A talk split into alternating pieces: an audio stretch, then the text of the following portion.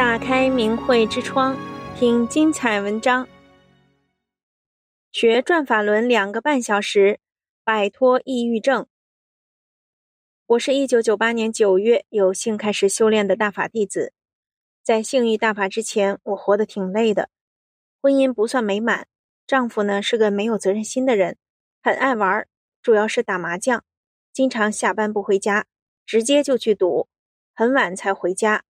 回来后，我就会跟他吵，不给他好脸色，就这样三天两天的生气，弄得孩子也紧张，因为觉得自己一心为这个家，对先生这个样子实在是不能容忍。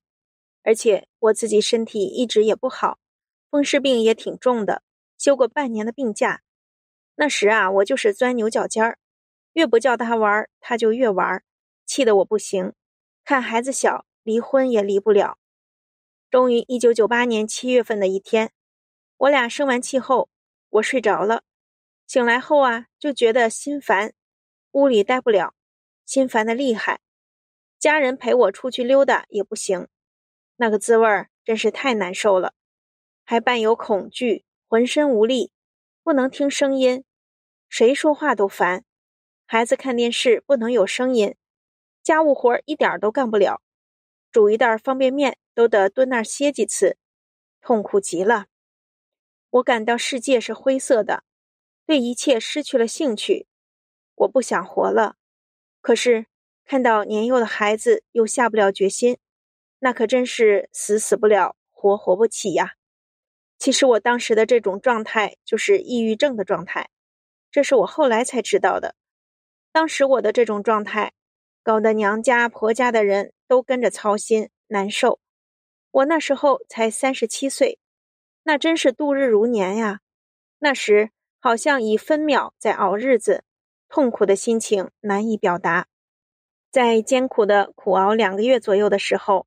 有一天，突然我想，要不就试试法轮功吧，因为觉得是精神上出了问题，但是去精神病院又有面子上的压力。当时婆婆在学法轮功，我也听说法轮功祛病健身有奇效。就这样，大法学员带我去了学法点儿，从晚上六点到晚上八点，学了两个半小时的转法轮。学完下楼时，我就觉得我的腿怎么这么轻呀？要知道，我来学法点之前是蹲在路边等学员的，站着都累。学员说：“是师傅给你净化身体了。”当天我很轻松的回家了。到家快晚上九点了，我就想干活。我已经两个月左右不能干家务活了。我到卫生间接水，连擦了三个房间的地面。丈夫有点懵了。我在前面擦地，他在后面跟着看，他可能觉得不可思议。从那以后啊，我就坚持学法练功，抑郁的状态一天比一天轻。到半个月左右，抑郁状态基本消失了。比较重的风湿病，以前花多少钱都没治好，也不知不觉的痊愈了。我这个高兴啊，无病一身轻的感觉太美好了。大法师父没要我一分钱，给了我第二次生命。我要不学大法，抑郁下去，后果不敢想象。此后，我把我真正得法得救的这一天，九月一号，作为我的生日，那是我重生的日子。从这一天开始，师父重新再造了一个我。从这以后，我就按照大法书转法轮中的真善忍。要求自己善待周围所有的人，不再与家人争吵，一改以前的坏脾气。丈夫回来再晚，我也不生气了，真的是从内心没有气，不是克制自己。大法太神奇了，丈夫也从我的身心变化看到了大法的超常。有时他不在家，早上五点钟他就打电话叫我去练功点练功。从此家庭和睦了。自从我学了法轮功那天起，我和丈夫再没生过气。丈夫到点下班回家的时候多了，而且总是乐呵呵的。孩子也不再担惊受怕了。孩子对到我家来玩的同学说：“叫你妈也学法轮功吧。”我妈学了法轮功，不骂我，也不打我了。我的家庭和我本人在大法中受益，是用多少钱都不可能换来的。人的本性不是用多少钱能改变的，人的秉性是父母和老师的教育都改变不了的。只有教人向善的伟大的佛法，能真正的改变人。是师父无偿的给我一个健康的身体，豁达的心态。我得到的这一切都是无价的，感恩大法。可是这美好幸福的日子，仅仅十个月，就被以江泽民为首的中共邪恶集团给打碎了。一九九九年七月二十号，这个最黑暗的日子，因江泽民的妒忌，发起了对法轮功修炼者的疯狂迫害，把上亿修心向善的善良百姓推向了政府的对立面。全国的各级电视台、报纸、广播开足马力的造谣和诽谤。法轮功学员工作的单位领导按照上级指示，要求本单位的法轮功学员放弃修炼法轮功。我所在的单位也是一样，强迫我写保证书，我拒绝了。法轮功给了我一个健康的身体、和睦的家庭，让我按照真善忍做一个好人，这有错吗？让我放弃，让我背叛我那慈悲伟大的师父，这怎么可能呢？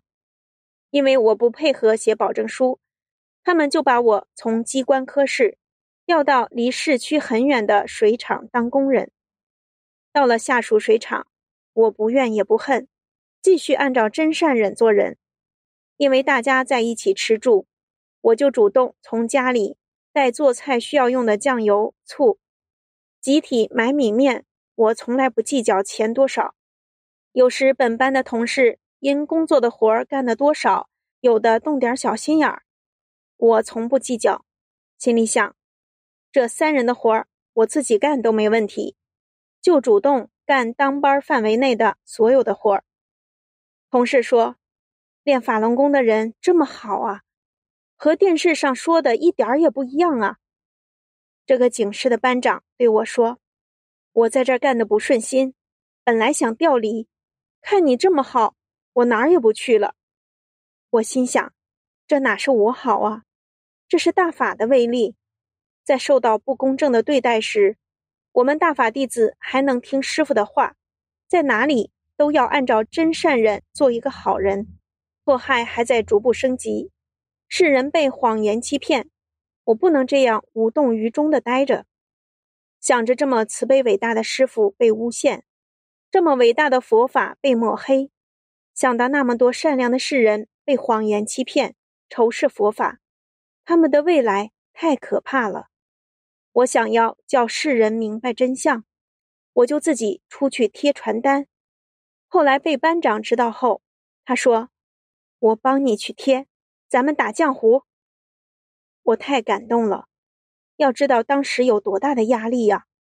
对法轮功迫害那么严重时，他做出这么大的善举，太了不起了。我们当班的三个人把大门锁上，就到附近去贴真相去了。这两个可敬的同事锁上大门，陪我出去多次，在师傅的保护下平安无事。他们给自己的未来奠定了美好的基础。后来，我因进京证实大法。被中共关押，这两位同事知道后，把我在单位的大法书全部帮我保留了下来。后来，因为坚持修炼和讲真相，我经历了许多磨难。无论怎样，这都不能改变我兼修大法、讲真相的心。